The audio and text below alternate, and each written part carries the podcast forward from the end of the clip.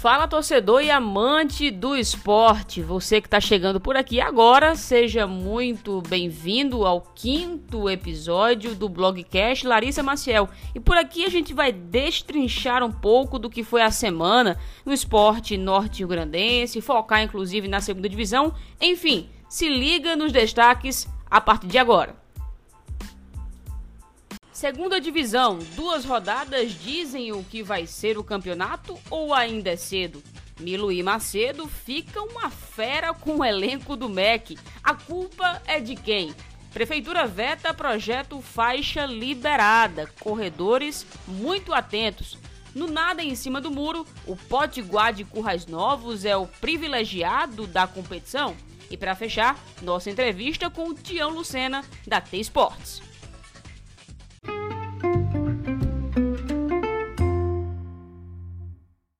claro que primeiro a gente vai comentar por aqui a segunda divisão do Campeonato Potiguar. Isso porque a gente esperava ver um futebol de primeira na segunda divisão.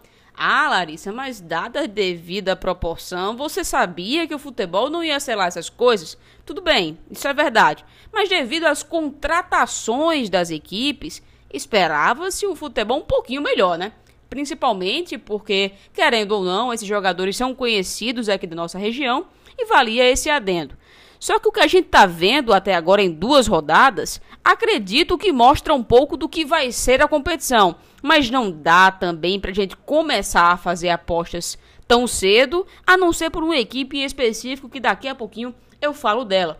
Mas talvez a grande decepção da rodada, das rodadas, melhor dizendo, das duas primeiras rodadas da segunda divisão, tenha sido duas equipes.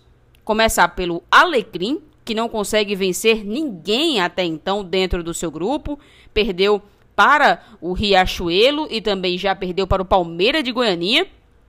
E do outro lado, o Mossoró Esporte Clube, minha gente. O que acontece com o Mossoró?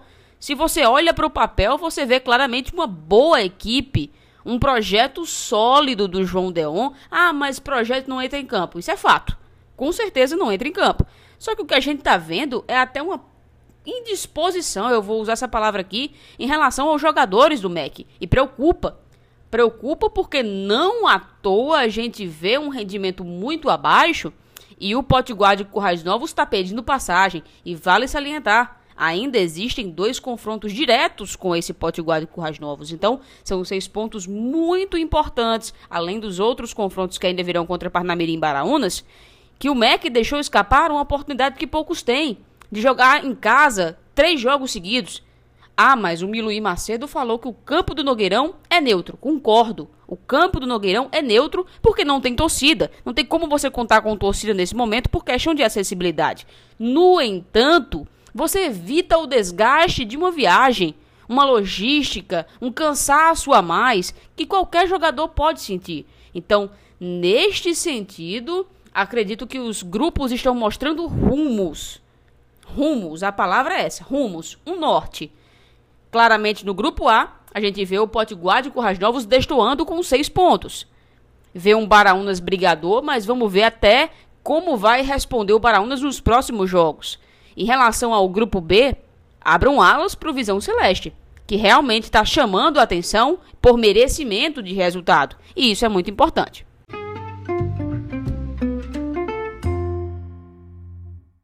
Peguei um jogo por parte do Mossoró Esporte Clube. Decepcionante, frustrante.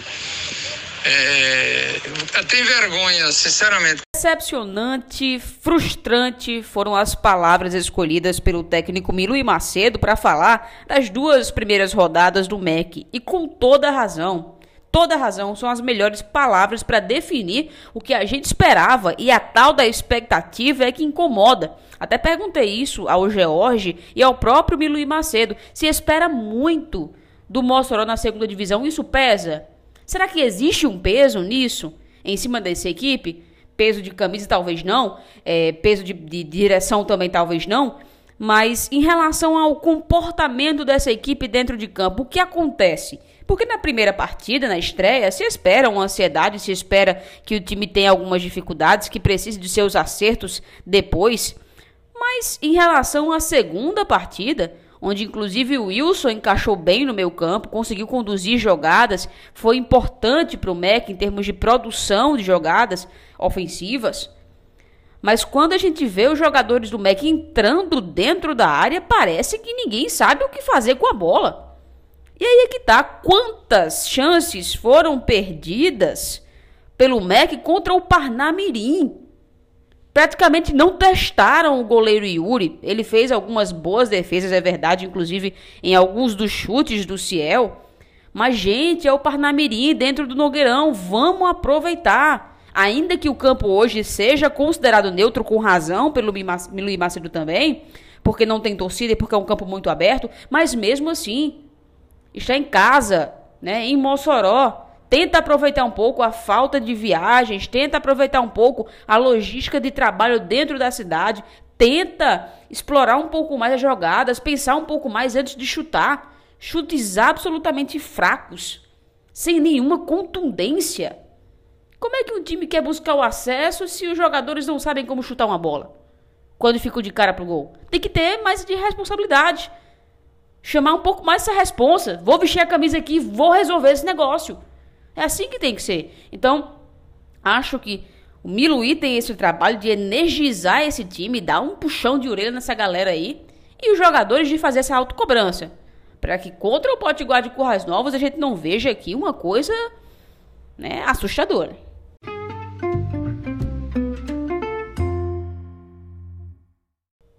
E uma das últimas notícias da semana foi em relação ao projeto Faixa Liberada, o veto do projeto Faixa Liberada, que esperava apenas a assinatura do prefeito Alisson Bezerra. Para você que não conhece esse projeto, ele foi proposto ano passado pelo vereador Petras Vinícius, ainda quando era vereador aqui de Mossoró, e ele falava é, da ideia de fechar algumas ruas, inicialmente às 5 da manhã, digamos, até às 7 horas Ruas essas determinadas pela prefeitura para que corredores e ciclistas pudessem aproveitar o início do dia com segurança e para a prática de esportes. Só que aí esse projeto teve a sua redação final aprovada este ano na Câmara Municipal de Mossoró. E quando chegou na mesa do Alisson, do prefeito Alisson Bezerra, ele decidiu vetar.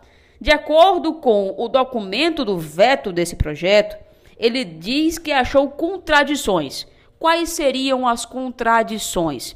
Primeiro, que o projeto fala é, que a prefeitura iria determinar quais seriam as ruas a serem fechadas. Depois, um aditivo desse projeto fala que uma rua em específico, que seria a rua Raimundo Leão de Moura, que nos, nas proximidades do bairro Nova Betânia, seria uma das ruas a ser fechadas. Então, de cara, realmente aí temos um problema. Ou a prefeitura determinaria isso, ou seria a rua Raimundo Leão de Moura. Só que aí, em relação a essa rua, também é, incentivada pela época do vereador Petras Vinícius, tem dois parênteses. Uma, por que a rua Raimundo Leão foi proposta?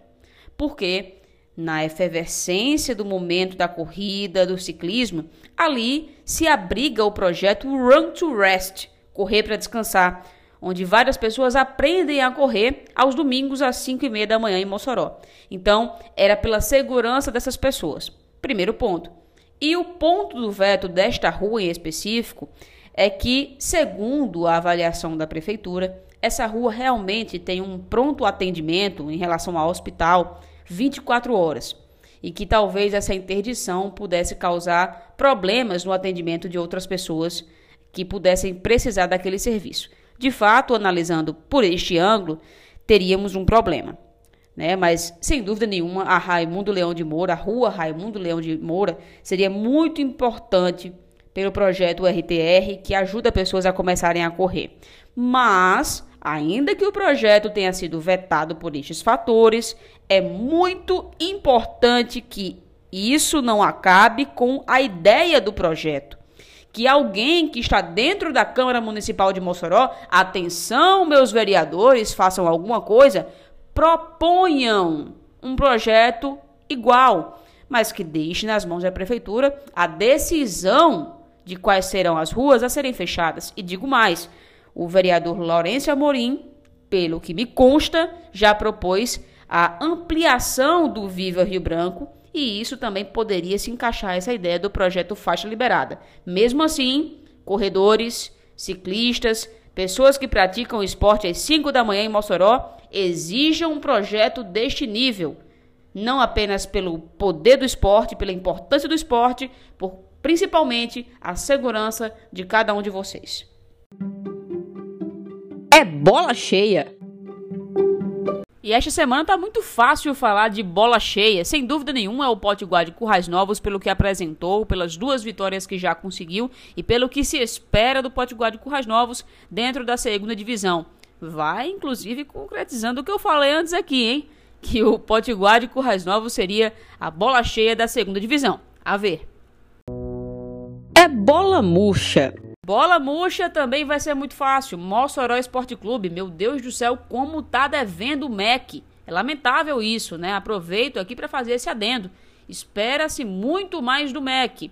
E eu espero muito mais porque vi a formação desse elenco. Então, vamos trabalhar, pessoal, um pouquinho mais, claro, dadas as devidas proporções. Vamos suar mais essa camisa. Tá devendo e muito futebol.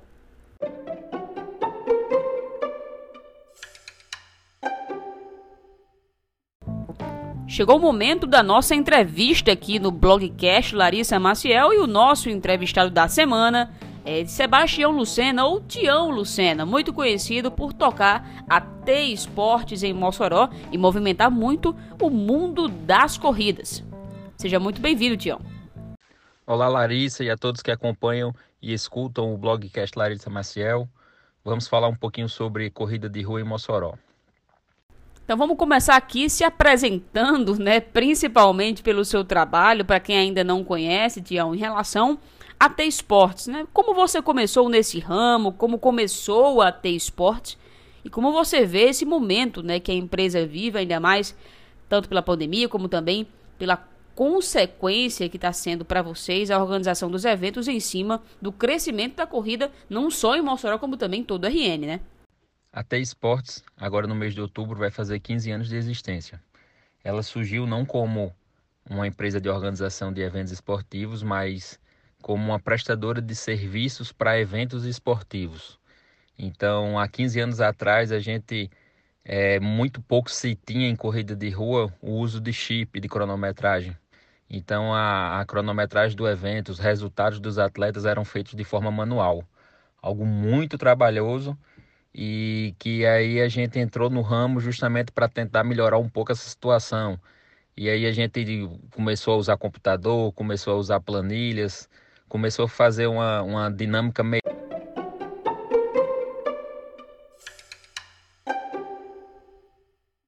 E na época que começou a ter esportes, tem, tinha muita diferença, digamos assim, do cenário da corrida? Tinha já um leque de corredores na cidade, tinha já algumas referências. Como foi esse início, né?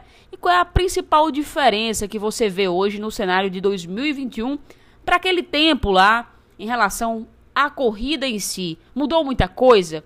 Tem muita coisa diferente, uma evolução muito maior? É, há 15 anos atrás a gente observava que só existia corrida de rua organizada ou pelas Forças Armadas ou forças policiais, digamos assim, Corpo de Bombeiro, Polícia Militar, Exército, Marinha, ou grandes instituições governamentais, como o Banco do Brasil, Correio, Caixa. E as corridas de rua, na grande maioria, eram realmente organizadas ou tidas como tendo como iniciativa empresas estatais. Corrida da Petrobras, que por exemplo tinha em Mossoró, e assim a gente via que só existia corrida se realmente tivesse o governo próximo do evento em si. E com o passar do, do tempo, a gente começou a ver uma ampliação disso, né? A procura do, do da pessoa, do atleta por saúde, da, das pessoas que não praticavam atividade física, e isso começou a aumentar o número de, de, de atletas procurando por eventos, e as marcas esportivas ou, ou marcas de empresas como supermercado, ou postos de gasolina começaram a, a, a ver que o esporte poderia trazer algum retorno né, de publicidade, de mídia para eles, e eles passaram a ser grandes organizadores. Né? Por exemplo, a gente vê hoje É, Natal tem muito pouco ainda, Rio Grande do Norte, na verdade, tem muito pouco ainda, mas circuito pague menos de corrida, né? É, circuito das estações que está vindo agora para o Rio Grande do Norte e, várias outras empresas né, com grandes circuitos de corridas, principalmente a nível de Sul e Sudeste e alguns eventos no, no Nordeste, né? E aí a gente vê uma ampliação enorme, né? Antigamente uma corrida com mil pessoas já era algo fora do comum. Hoje em dia a gente tem eventos no estado com mais de 5 mil pessoas e a gente vê que Mossoró está caminhando, né? A gente, quando chegou em Mossoró, uma corrida com 100 pessoas já era algo extraordinário. Hoje em dia a gente já coloca 300 pessoas, como está sendo na Corrida da Liberdade, e faltou vaga né, para esse pessoal. A gente teve cautela por conta da questão da pandemia, e aí a gente já está é, imaginando aí a corrida de Santa Luzia, por exemplo, em dezembro, uma corrida pelo menos para 500 pessoas. Né? A procura realmente está muito grande. E com a questão da pandemia, a, a prática de atividade física aumentou bastante, né? Não só na corrida de rua, mas também como no ciclismo, por exemplo. Mas a procura das pessoas por saúde foi tremenda. Então os eventos estão crescendo muito, muito mesmo. E Mossoró está nessa perspectiva.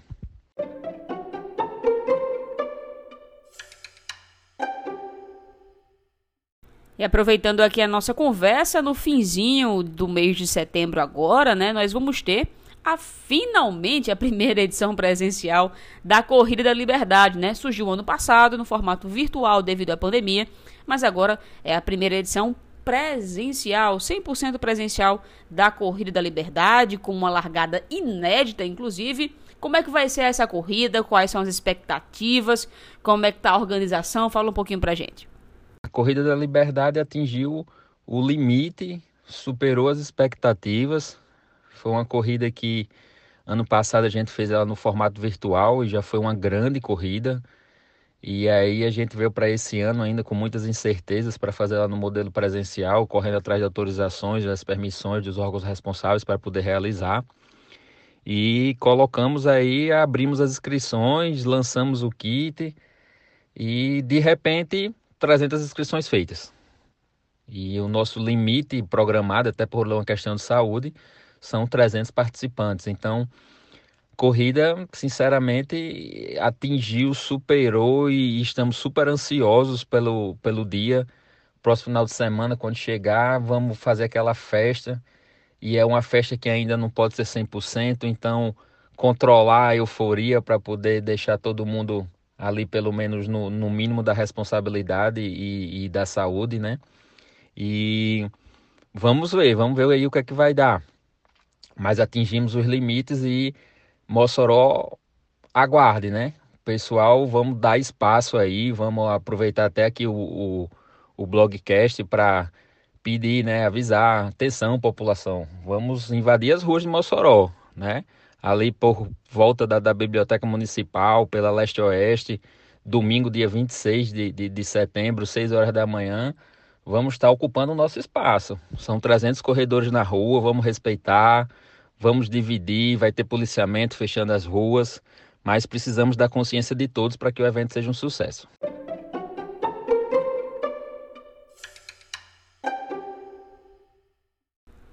Tião, para a gente fechar um pouco aqui então a nossa conversa, né, falar aí a última pergunta para você, que seria da maior dificuldade de trabalhar com corrida em Mossoró.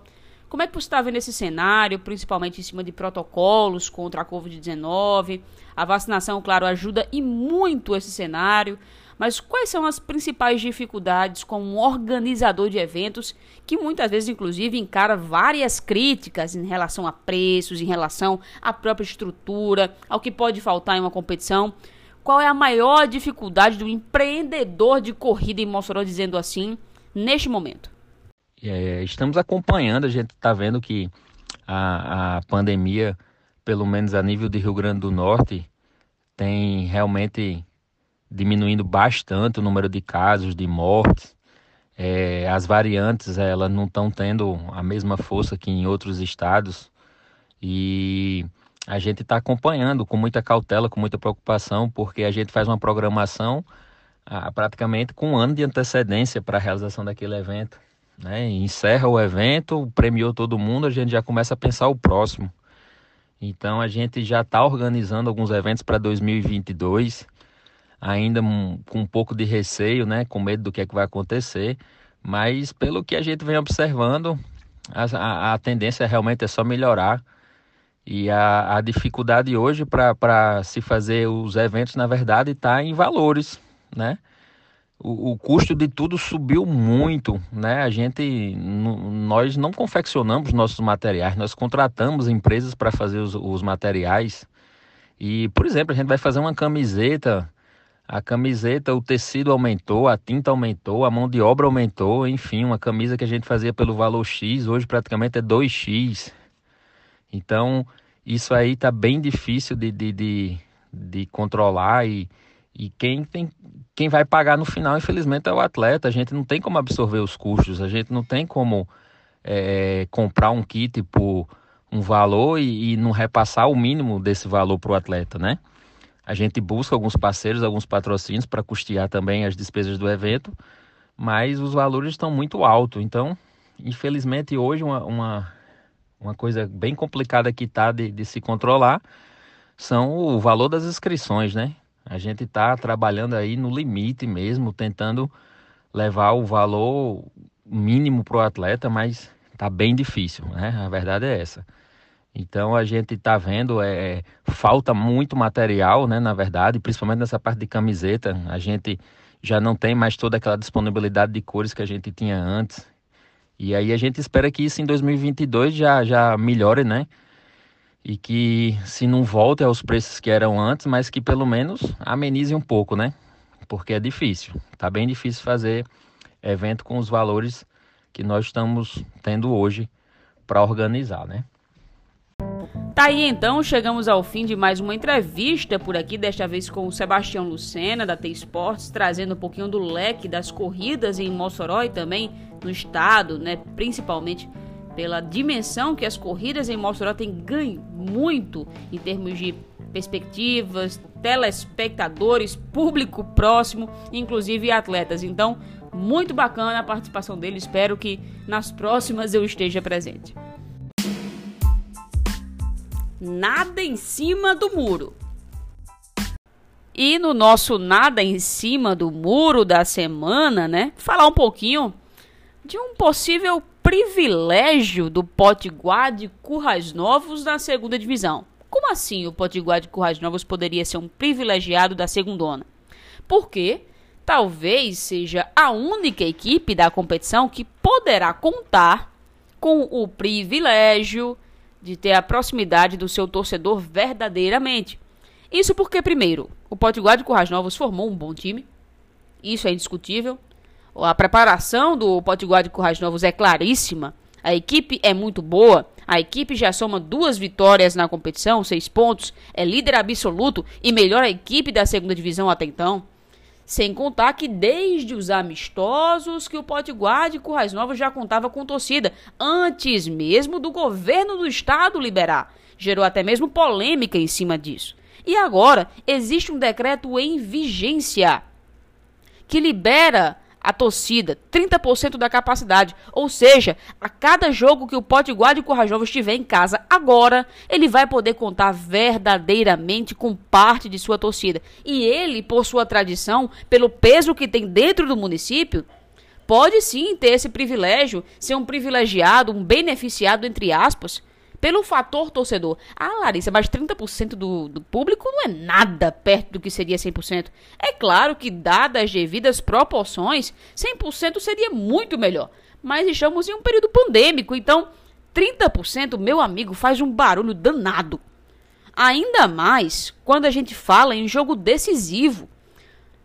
O, contra o Baraunas, o Potiguar de Currais Novos quase perde dois pontos em casa, jogando com um a mais e correu atrás do resultado no finzinho do jogo. Então, imagina o torcedor numa loucura dessa, precisando de um gol no fim do segundo tempo.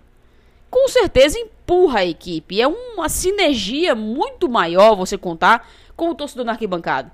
Então, sim, não vou ficar em cima do muro. Para mim, hoje, O Potiguar de Currais Novos é a melhor equipe da competição, é a equipe que promete mais, é a equipe que enche os olhos de quem está acompanhando e tem sim o privilégio de poder contar com esses fatores extras que podem ser decisivos e preponderantes para o restante da segunda divisão.